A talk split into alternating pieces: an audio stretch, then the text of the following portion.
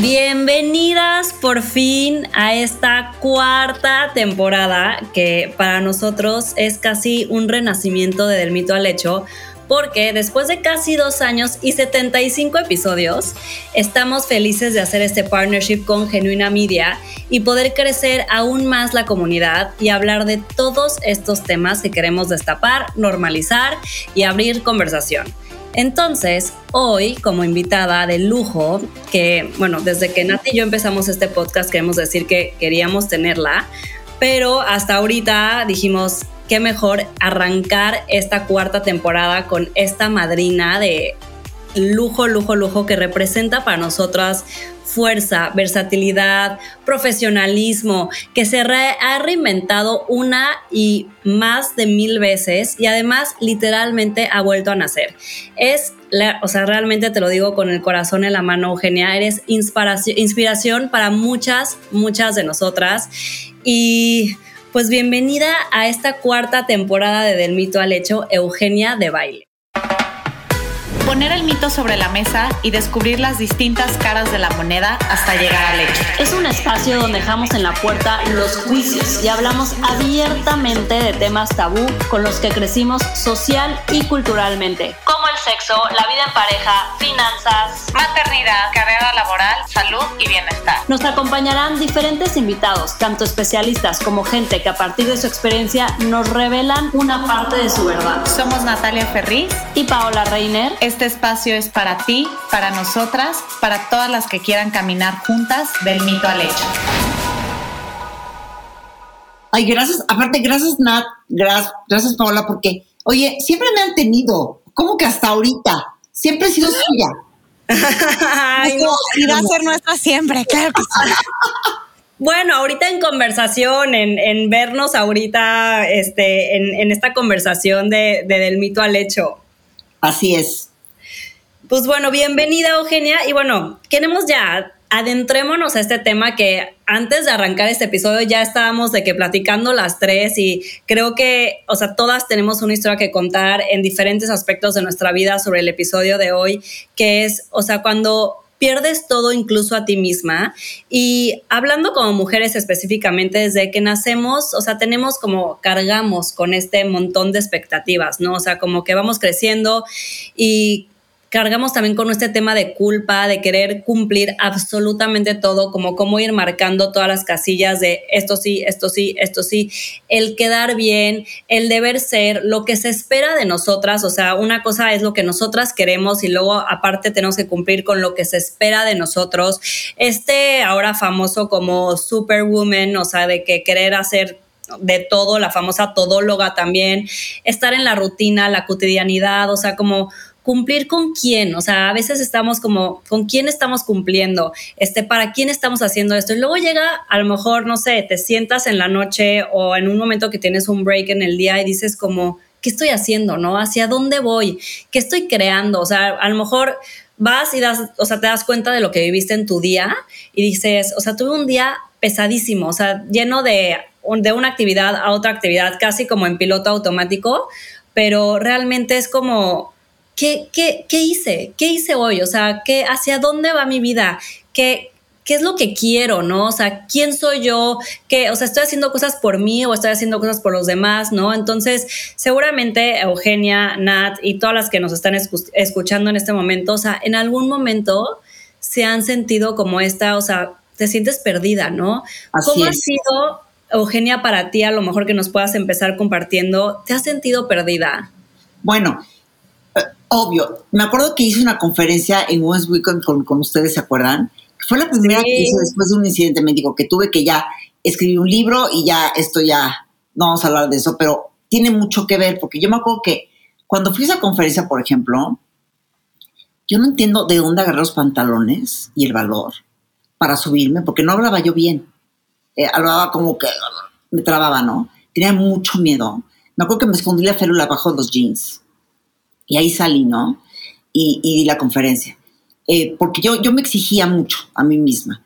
Eh, y yo me acuerdo que de repente, como al año, al año y medio que me sucedió esto, dije, ¿yo por qué me diseñé esta vida?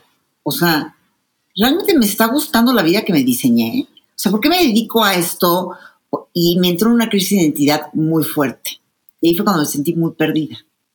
Y esa crisis me duró como cuatro años, porque era como cuestionarme todo el tiempo, ¿por qué estoy haciendo esto? ¿Por qué me dediqué a la belleza? ¿Por qué estoy hablando de esto? Ya no me está llenando hablar de la vitamina C. Ya no quiero estar haciendo tutoriales. O sea, ya como que yo sentía que yo ya había crecido interiormente y como que lo que estaba haciendo exteriormente no estaba plasmado. No sé cómo explicarles. Sí, estabas evolucionando hacia otro lado que ya no te estabas encontrando. Súper separada. Eh, y eso también me, generó crisis de identidad porque yo siempre estaba muy identificada con mi trabajo, con el quehacer, con lo que hacía. Y, este, y al no ser mamá, porque fue como la última, o sea, yo la verdad no, me, no estaba buscando embarazar, me embaracé de casualidad, fue un embarazo, o sea, feliz, una sorpresa bonita, pero cuando pierdo le ve por todo esto y te das cuenta que además de todo ya no hay ni siquiera opción de volver a ser mamá, dije, o sea, ¿qué onda con mi vida? O sea, ¿qué voy a hacer? O sea, mi trabajo no me está gustando. Lo que hago el día a día no me gusta, porque ya estaba en una cosa más profunda, ¿ven? Me sentía ya como que estaba yo ya creciendo mucho. Y o sea, lo tu pasado ya no empataba con lo, que, con lo que estabas viviendo. Entonces, eso me, me causó mucha culpa. Fíjate cómo somos. Me causó culpa, me sentía mal agradecida, me sentía como que muy segura. Eh, me acuerdo que muchas veces no, no, quería hablar, no quería salir, no quería que me vieran así, una férula. Entonces, te das cuenta que eh, creo que ahí es cuando entra esa crisis de identidad, que es una cosa bien, bien bondadosa, así, decir, así decirlo. Tienes que agarrarle el otro lado y decir, es un momento de oportunidad para tal vez crecer y cambiar lo que ya no funciona para mí. También. no, no, no sé les pasa, bueno, antes de, que hables, Nat, porque hablo mucho, ¿eh? Me, no, no, me encanta. Me, di cuenta que, me di cuenta que estaba yo, este, que, que, esto que estaba yo haciendo, que esta, que esta vida que me había hecho, en muchas cosas, otras cosas sí funcionaban, ya no funcionaba para mí. Y era como muy valiente para mí, o sea, me, me tomó mucho coraje hacerlo, porque tenía mucho miedo de dejar ir cosas que ya no funcionaban. Este, Eso sucedió. Pero también no crees, Eugenia, ahorita mientras te escuchaba, como que decía, por ejemplo, si en las relaciones laborales, ¿no? O en las relaciones románticas, uno se divorcia porque a veces no vas para el mismo rumbo. Aquí es una, o sea, la relación que tenemos con nosotras mismas, cuando ya el audio con el video ya no está machando, ¿no? Y a lo, o sea, lo veo como una casa en la cual tienes los cuadros, este, tienes la casa pintada, la tejita, este, todo como lo soñaste, pero de repente te das cuenta que se te está filtrando la humedad, que a lo mejor los cimientos no están bien construidos y tal vez esa parte que nos estás contando y que yo creo que muchas se pueden identificar, es decir, como, no, pues yo empecé a hacer mis cimientos y a lo mejor los cimientos ya no cuadran con los muros que están en la casa y tengo que mover la casa, ¿no? O sea, es una relación como de nosotros con nosotras mismas, donde de repente, sobre todo yo creo que además con la edad, o sea, nosotros ya estamos en los 30 y altos, ¿no? Pero cuando tienes 21, la neta difícilmente te lo preguntas, por más madura, madura que, te sientas ser. Este, y luego, pues también siento que la vida, pues a base de los madrazos, ¿no? Entonces, yo creo que un poco eso es lo que te empezó a pasar, ¿no? Me empezó a pasar eso y eso, te digo, me causó mucho miedo, muchísimo miedo, porque dije, ¿qué voy a hacer? Porque ya no estoy contenta con lo que hago, ¿qué va a ser de mí si no sigo haciendo? Entonces, fíjate la locura. O sea, el pensar yo que no, de, de repente decir, si no me dedico a la belleza, ¿qué va a ser de mí? O sea, te, das cuenta que si lo ves de afuera en el big picture, es un micromundo en el que estoy viviendo. O sea, ¿cómo, cómo que qué va a ser de mí? O sea, hay tantas posibilidades, pero en ese momento no lo ves piensas que es lo único que hay, que es uno que te da valor a ti como persona, ¿no? Pero ahí justo creo que es un poco lo que decía al principio, Pau, antes de que empezamos a grabar. Al final, las mujeres como nosotras tres que trabajamos y nos desarrollamos profesionalmente, te das cuenta que nuestra vida profesional tampoco nos define. O sea, podemos cambiar. a ver, a ver, eh, para que me entiendan, yo que siempre he sido súper trabajadora con ética de trabajo bastante buena, me encanta trabajar llevo con la pandemia realmente trabajando el 20% del tiempo, o sea, me he sentido como que al principio otra vez la culpa, que floja, no lo puedo creer. Y luego te das cuenta que dije, oye, y, fíjate, me dice una a mi esposo, le digo, es que tú, ya, ya, ya, ya, Martín, es que tú, tú ahorita seguramente piensas que porque yo no trabajo. Y volteé, y volteé y me dice, o sea, neta, tú piensas que yo te quiero o te valoro o te admiro por tu trabajo. Me dijo, no, si estás, pero muy mal. No sé por todas las cosas que te admiro, pero no te admiro porque trabajas. Sí. O sea, es que está muy cañón eso, ¿no? O sea, como vivir con la expectativa de los demás y la expectativa que tú te creas, porque como, o sea, tú le creaste esa expectativa a tu esposo, que tú en tu, o sea, lo que tú sentías era, o sea, no existía, pero tú la creaste y es lo que yo hablaba al principio en la introducción, o sea, como este deber ser y la expectativa y este eh, el cumplir todos estos roles como mujer de lo que se espera de nosotras, ¿no? Y más ahora en estas generaciones que es justamente, o sea, no solamente o sea, si, si te quieres dedicar a tus hijos o a tu casa o a, ya sabes, si no trabajar, ya es como, no, tache, ah, porque entonces, ¿qué, va a ser de tu vida? ¿Qué vas a hacer? No sé qué, es como... ¿Cómo juzgamos esa parte? ¿Cómo no trabajas? ¿Cómo no? No, cómo cambió el rol en eso, ¿no? Es impresionante. Sí, o sea, es esta expectativa que está muy cañón, que, o sea, que cargamos con eso y luego estamos justo trabajando o haciendo algún proyecto que ni siquiera estamos contentas, que ni siquiera empata con lo que nosotras queremos y, y nos ponemos luego estas etiquetas de lo que yo les decía al principio, o sea, que cómo sentimos que, que, que nuestro trabajo te define. O sea, yo cuando me vine, o sea, me vine a vivir a Nueva York por mi esposo, no sé qué, y como que hubo un momento que estaba debatiendo de que qué voy a hacer con mi proyecto. A lo mejor es momento de cerrar el ciclo y después de la pandemia, o sea, que tuve que hacer residencia, pero justamente decía como, está muy cañón también porque es un tema también como de ego, también un poco de que, pero ¿quién es Paola Reiner si no es, este, es la fundadora de, o sea, esa es como que y es como un tema como muy vulnerable decir, a ver, Paola Reiner eres tu individuo independientemente de lo que hagas en tu vida, o sea, si en, y en la etapa en la que estás, o sea, ahorita, este, ahorita soy mamá, pero luego más adelante, o sea, Martina va a crecer y me va a tocar otro rol y no, y ir cambiando esos roles no te hace ni menos ni más, pero, pero nos da miedo, como tú decías, Eugenia, o sea, nos da, o sea, nos da miedo, o sea, ¿Tú cómo fuiste afrontando estos miedos? Porque sabes como dices tú, Paula, la expectativa, sabes que no siento que es la de la gente. Es algo imaginario que tenemos. Que, la, gente tiene expectativas de nosotros. A la gente le valemos gorro. Sí. La neta. La gente no, somos, no, no está pensando que no somos tan importantes. Viene también desde el ego. la gente. Entonces, dice, la gente le valemos gorro. Entonces, la, realmente la expectativa es la, la que, güey, en nuestro imaginario nos estamos poniendo nosotras. Sí. yo no creo que nadie se esté levantando todos los días pensando en que, güey, ¿qué está haciendo Eugenia, güey? O sea, yo no sí. O sea, ahí te das cuenta que hay como una paradoja muy cañona porque somos todo en el universo y al mismo tiempo somos nada. O sea, si te pones a ver desde el eh, universo, o sea, no sé, si se desde el planeta y ves el planeta desde, desde, somos unas hormiguitas que estamos, vamos a estar tres segundos en esta tierra y sabes que somos insignificantes al mismo tiempo, o sea, somos todo, ¿me explico? Porque yo en mi mundo pues soy todo, pero te das cuenta que esa es una expectativa, lo que tú dices, imaginaria, güey, porque nadie está esperando nada de nosotros, ¿eh? Sí, por eso decía que también es un tema como de ego, o sea, porque tú crees que todo el mundo está pensando, o sea, está esperando ciertas cosas de ti y es como, güey, no, o sea, cada quien tiene su vida. Les valemos madres, o sea, que digo, no, es la verdad. O sea, al, mundo le vale madres lo que yo haga, lo que tú hagas, lo que. O sea, entonces ahí te tienes que tú cuestionar y decir, bueno, es que quien tiene que estar bien y quien tiene que ser la prioridad soy yo. O sea, no estar quedando, porque a mí me pasó mucho ese tiempo. ¿Cómo le voy a quedar mal a los, no sé, a los followers de Vivir ¿Cómo les voy a quedar? No, es que, perdón, la prioridad tengo que ser yo y estar bien yo. Y, siempre, y eso me ha costado y me sigue costando. ¿eh? No crean que lo tengo súper dominado pero sigo trabajando eso en mí porque si yo no estoy bien, nada está bien. O sea, ¿qué tal, el silencio de ustedes así de, nada está bien? O sea, entonces creo que todo empieza de uno, ¿sabes?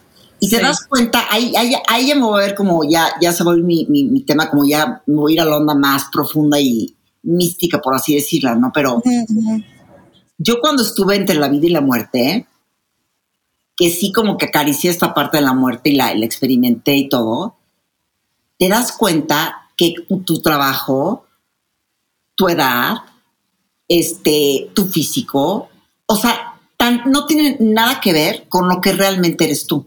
Es tan un, es, tu esencia es una esencia. Cosa, palabras le puedes poner. Eh, y cuando alguien ama tu esencia, o te ama, o amas tu esencia tú, no va a pasar nada.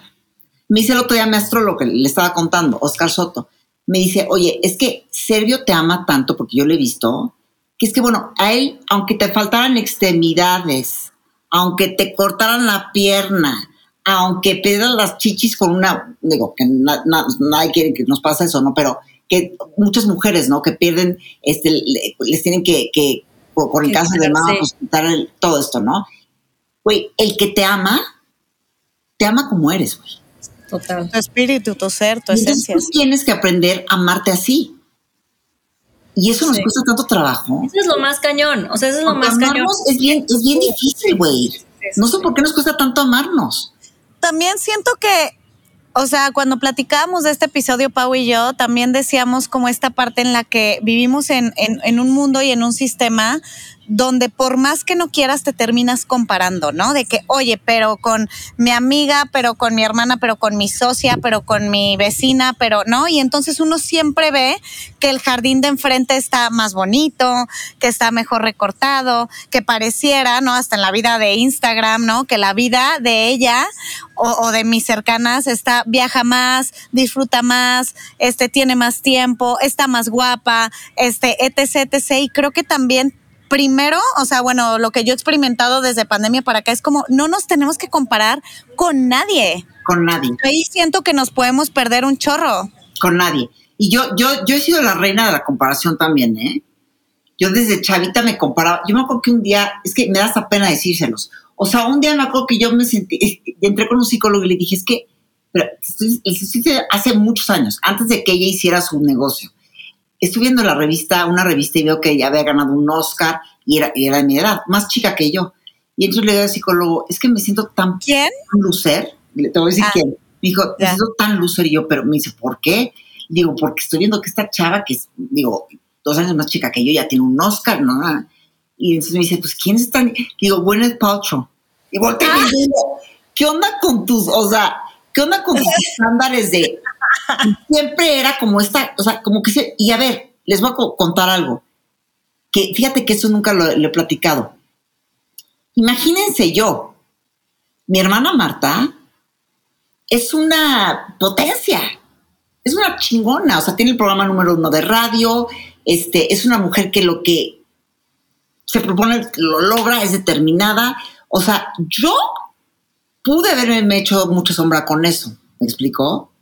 Y este, y me acuerdo que en un momento cuando estaba yo recuperándome y no me sentía tan bien, llegaba yo a su casa y la mesa totalmente bien puesta y le decía, güey, Marta, deja de hacerme esto. Me decía, ¿qué te estoy haciendo? Y yo, no pongas la mesa así, o sea, yo apenas puedo cargar el vaso, o sea, pero, y, me acuerdo que era muy, muy, muy, muy saludable para mí platicarlo con ella. Decirle, oye, me estoy sintiendo contigo como que I'm not good enough como que no te llego al...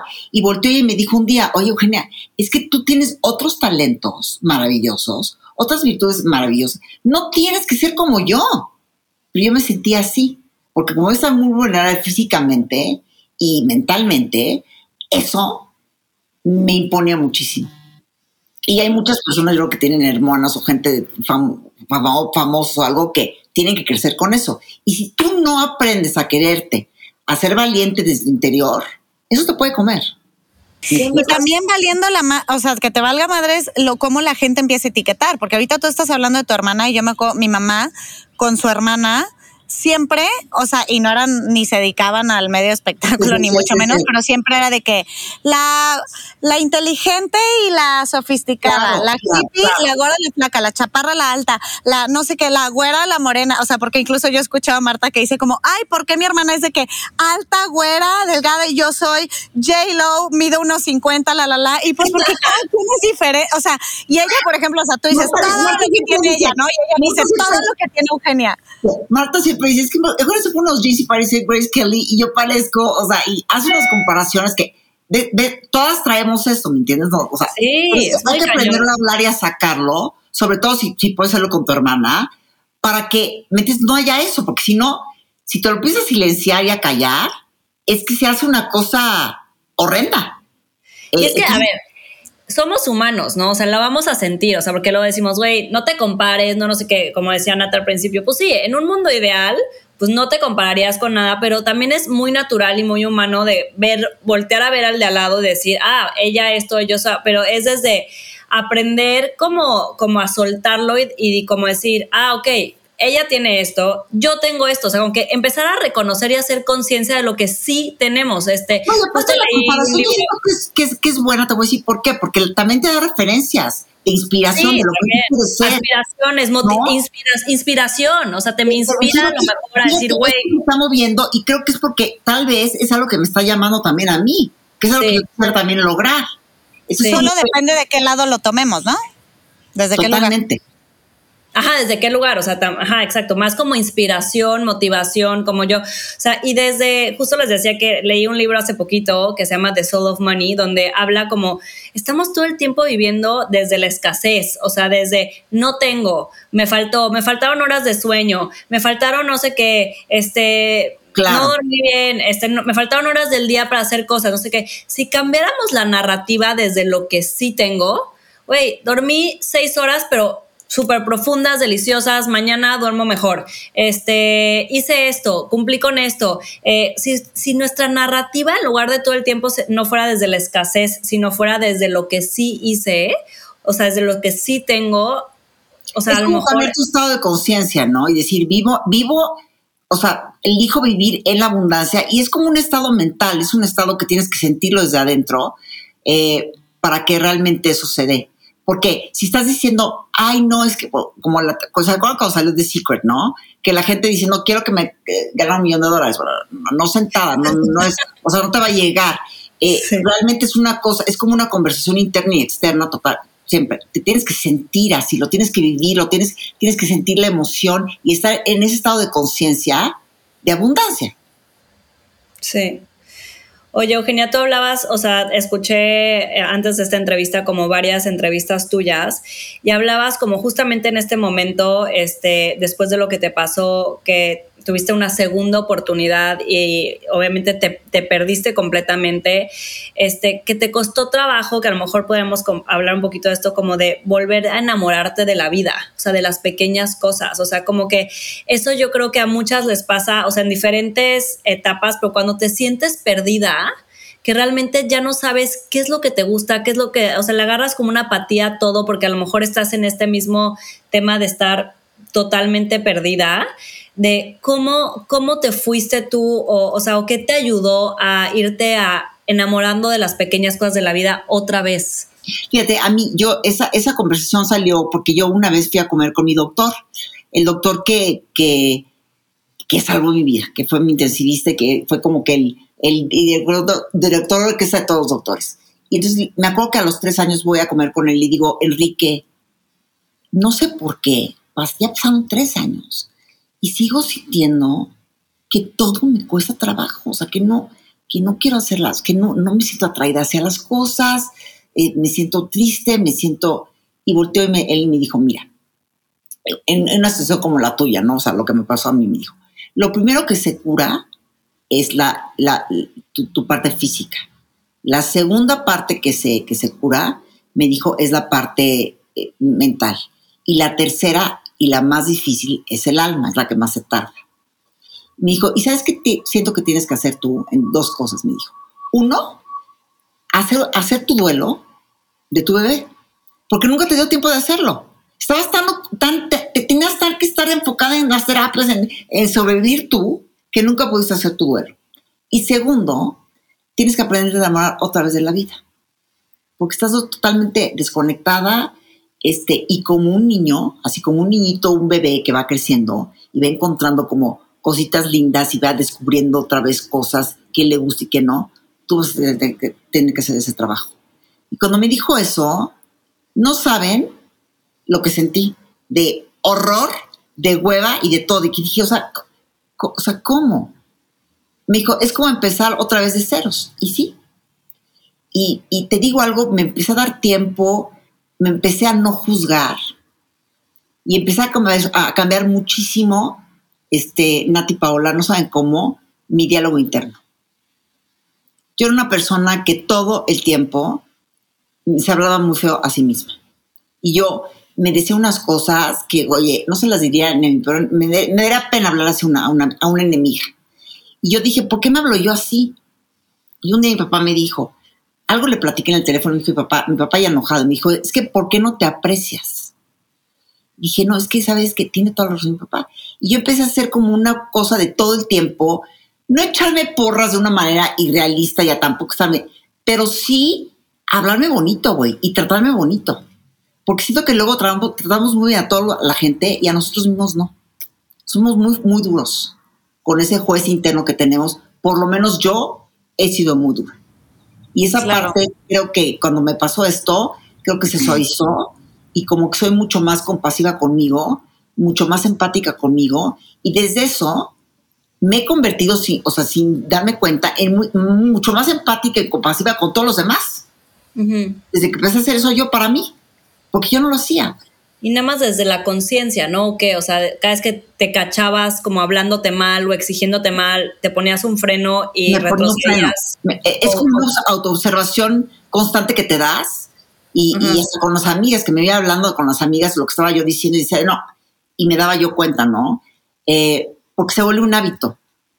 ¿No, les parece? Se vuelve un hábito. Claro completamente. Es una cosa que ya, ya traemos como que, como de piloto automático, hablando, ah, diciéndonos cosas, o pensando. Hasta cosas que parecieran insignificantes, ¿no? De que, ay, qué tonta, ay, qué, qué pendejo, o sea, ¿sabes? Y es como, no, o sea, no, no te puedes hablar así.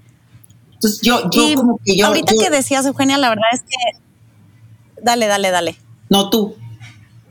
O sea, nos perdió la no, idea. me Sí, yo creo que se nos hizo ahí un delay, pero yo creo que me identifiqué mucho con la parte que hablabas de los lutos. O sea, yo les puedo compartir algo muy personal que eh, ocho semanas antes de pandemia mi mamá falleció. Y luego entramos en pandemia, este, que para todos pues fue un madrazo. Este, y yo además eh, con un tema personal y con un tema de un juicio, o sea, con un tema legal fuertísimo. Entonces me puse yo a salvar el mundo, a salvar todo sin haber ni siquiera vivido el luto de mi mamá, ¿no? Entonces me, le puse a todos adelante de mí y entonces yo en sí puedo, sí puedo, sí puedo y adivinen qué pasó. O sea, obviamente después de dos años explotó la bomba, yo exploté y me empezó a pasar eso de que tengo ese encanto por todo. O sea, ya veía a mi hija y yo decía, soy un robot, o sea, solamente tengo que estar operando operando, operando, operando, operando, operando, hasta que toqué fondo pedí ayuda y literalmente me tuvieron que medicar, me tuve que todavía terapiar todo más, irme al fondo de lo que estaba pasando, porque ni siquiera había terminado de cerrar un ciclo que era el luto de mi mamá, ¿no? Entonces, como que siento que como mujeres en general, yo creo que todas se van a sentir muy identificadas. Somos muy de, claro, vamos a seguir. Puta, pero güey, estoy en la frega, vamos a seguir. Tu hermano tiene no sé qué, le voy a ayudar. Tu amiga no sé qué, bla, bla, bla, vamos a hacerlo. El trabajo, quién sé qué, bla, bla. Y pues uno se termina dejando en último lugar. Oye, pues no sé lo, lo que me cuentes ahorita de tu mamá. O sea, no sabes cómo lo siento de verdad. Y este, y sí, es que es, fuertísimo no darte tiempo para, para tener el duelo, pasar por el duelo, ¿no? Y si eso no lo haces, si eso no lo cierras, ese capítulo, güey, te, te, te, atrapa como te atrapó a ti, te, llega. Te llega, te llega. Te llega, la realidad termina llegando, amigos, siempre, siempre. O sea, yo me sentía en robot y así, pues adivinen qué, dos años después, ahora sí que cuando el tiempo me alcanza, o sea, obviamente siempre termina llegando, siempre. Pero, ¿saben qué estaba yo, yo ahorita pensando mientras platicábamos? Que creo que esto de perderte a, a ti misma es parte de la vida y es una cosa positiva, güey, porque es parte de crecer. Y es cuando te estás dando cuenta que las cosas ya no están funcionando para ti. O sea, algunas cosas, no, no todo en tu vida, pero que dices, bueno, esto ya no me funciona, esto ya crecí, esto ya lo superé. Es como que realmente esta, esto de perderte es como para volverte, volverte a encontrar. Entonces realmente es como algo positivo porque te da la oportunidad como de decir, estoy creciendo, mi alma quiere más, tal vez, mi ser quiere más, quiere cosas distintas y tienes que escucharte y seguir ese camino. Sí, desde que sí tomas esta decisión de avanzar. O sea, creo que hay, hay muchas que nos escuchan que, que, que, a lo mejor piensan, es que a mí, o sea, yo me he perdido en mis miedos, en mi ansiedad, en mi, o sea, como a lo mejor que también siento que nos pasa a muchas, que empiezas con todos estos supuestos, como, ¿qué pasa si esto? ¿Qué va a pasar si esto? ¿Qué va a pasar si el otro? ¿Qué va a pasar si el otro? No, o sea, como que estás a lo mejor viviendo con miedos y ansiedad de cosas que igual y jamás. Y paralizada. Exacto, paralizada porque tienes tantos supuestos de lo que te podría a lo mejor pasar en algún momento y tantos miedos de, es que si, si hago esto a lo mejor este, pierdo mi chamba. Si hago el otro, a lo mejor esto. Si hago esto, si eh, le hago este tipo de comida a Martina, no estoy siendo buena mamá y a lo mejor, o sea, es como que todo esto que cargamos y estos miedos es como lo que tú dices, si no lo tomamos como para, o sea, de literal, no para en seco. Hacer tu pausa. Exacto. pausa. sí. Este, y decirte, bueno, ¿por qué me está pasando esto? Tal vez ya no quiero esto, ya, tal vez quiero. Y, ver otra vez, otra vez diseñar tu vida. Como que no, ¿por qué no nos permitimos rediseñar nuestra vida? Pero Eugenia, ojo, ¿eh? O sea, yo sé que no nos estamos ahorita clavando en, en, esa parte tuya que ya, o sea, obviamente yo ya me aventé siete podcasts, el libro, todo, y es este bastante muy choqueante este, este capítulo de tu vida, pero si uno no lo hace, y por eso creo que invitamos a las que nos están escuchando, la vida te termina parando de alguna u otra manera. Yo no sé si a ti Eugenia, la verdad, parte de ese día negro, pues es como, ah, a lo mejor hubiera seguido en la pendeja, perdón mi francés, pero como, ah, sí, yo aquí conociendo y no sé qué, la, la, la, la, y güey, la vida te dijo como, pues quieras o no quieras, hermana, vas a parar. Fíjate que a mí es ese parón que me dio la vida, me doy cuenta que, que es bien fuerte porque me empecé a dar cuenta yo que en todo este, esta cosa que yo sentía, me sentía súper vulnerable, muy emocional, muy, muy miedosa, pero me empecé a dar cuenta yo que no había trabajado miles de cosas que no tenían nada que ver con esto. De mi infancia, del divorcio de mis papás, de, de resentimientos con mis papás. Todo esto, haz de cuenta que de repente me hicieron esto y todo lo que no había trabajado desde antes, me lo pusieron así en la cara. Y me dijeron, ahora sí, a trabajar todo y empiezo a solucionar muchas cosas de mí, de mi vida interna, que es la más importante, ¿eh? De mi vida interna, de cómo me sentía yo, de cómo, porque eso yo no lo había trabajado. Y con todo que he ido a psicólogos toda mi vida, ¿eh? Pero no lo había trabajado. Eh, y eso creo que me da una oportunidad como de realmente trabajar cosas de mí que había yo enterrado. Por dolor a enfrentarlas, por miedo a no verlas. Justo, y que es un proceso, ¿no, Eugenia? Al final hablamos de que muchas cosas ya las vas trabajando, pero, o sea, nunca las terminas de trabajar realmente. Como que pensar como, no, yo ya, eso ya lo trabajé, ya, check, lo guardo otra vez en el cajón.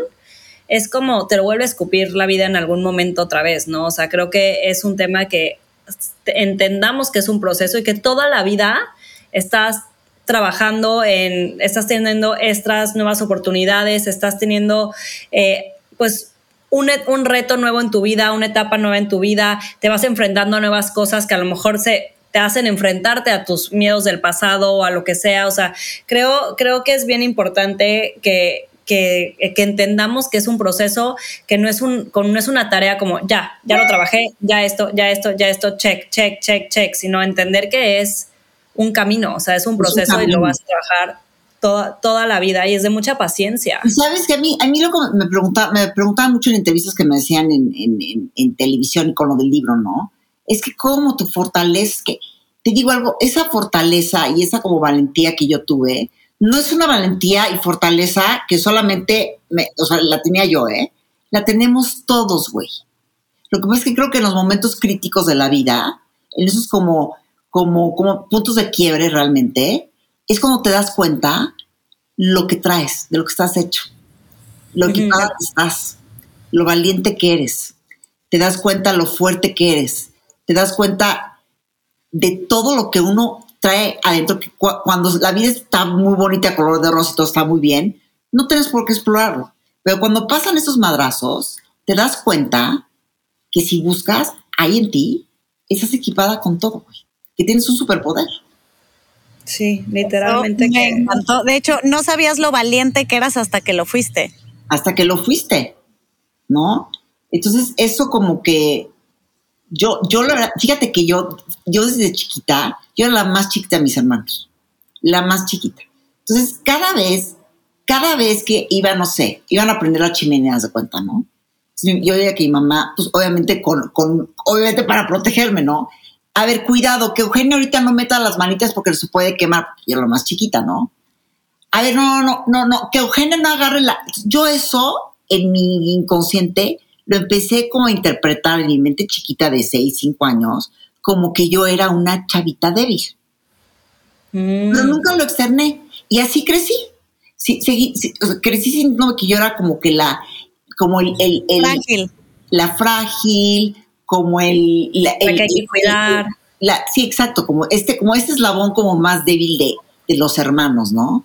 Sí. Eh, y cuando me pasa esto, me, di cuenta que puta, yo era fuertísima, güey. Porque yo iba diario hacia mis terapias, llorando y caminando, decía yo, pero, o sea, lo hice y lo logré. Y me empecé a dar cuenta la fortaleza que yo tenía. Y era el autoconcepto que les decía yo, tan equivocado que me decía mi astrólogo el otro día, que tenía yo de mí misma, güey. Un autoconcepto de que yo no era fuerte, de que yo no, y te das cuenta que no, que, que, que, que sí eres todo eso que si quieres ser valiente, sí eres valiente, que si quieres ser fuerte, sí eres fuerte. O sea, realmente como... que cuando quieras ser frágil o vulnerable, también puedes ser frágil o vulnerable. 100%, 100%. Que también luego está muy castigado ahora hacer esta parte vulnerable, que también para volvernos en, o sea, para reencontrarte contigo misma, siento que tienes que llegar a esa vulnerabilidad de, o sea, este estado de entender que esa mujer ya no eres tú y vas a dar un, paso a otra cosa, ¿no? Que, que, creo que, que, a veces también nos cuesta trabajo ponernos en esa situación como de debilidad, cuando es cuando, oye, no, también se vale ser vulnerable y entendernos desde esa vulnerabilidad, ¿no? 100%. A veces la gente, la gente que escuchas que es la más calladita, que casi no habla en una conversación, que está observando, que, que tú puedes decir, ay, bueno, están ignorado. A veces la gente más fuerte, ¿sabes? la que no de protagónica, porque eh, realmente siento que esa parte como que uno puede ver que se va a ser vulnerable, se va a tener pausas, eso es lo que te, eso, eso también es de fuertes. Decir, oye, me siento mal, me siento, me siento triste, me siento débil, necesito ayuda. Eso es de fuertes. ¿No te parece? Digo que, te regrese, que también te escuché decirlo, genial, o sea, como que te o sea, tú que pasaste esto que fue como muy evidente y algo, súper fuerte, o sea, que dices, güey, seguramente, o sea, la gente debe pensar, no, Eugenia ya vive en un estado de conciencia muy cañón todo el tiempo porque tuvo esta segunda oportunidad, pero también entender que aunque tienes estos momentos súper cañones en la vida que te, que te regresan a cero y que a lo mejor lo, sobre, lo sobrepasaste y ya estás en otra etapa, lo que sea, la cotidianidad de la vida también te vuelve a jalar y se te, o sea, en, momentos a lo mejor se te olvida y otra vez estás siendo dura contigo misma, ya no te sientes fuerte. O sea, que también eso está cañón, ¿no? O sea, porque dices, güey, ya seguramente Eugenia vive en esta conciencia plena de que, o sea. Sí, o sea, no, no, exacto, no soy un iluminado, o sea, porque digo, por lo que me pasó tendría yo ya, que no sentir miedo a nada, ¿no? Digo, casi que estuve muerta, ¿no? O sea, y te das cuenta que de repente llegas otra vez y te vuelve a atrapar esta parte humana. Esta parte de los miedos, esta parte de... Entonces, ahí te das cuenta que es que somos humanos, güey.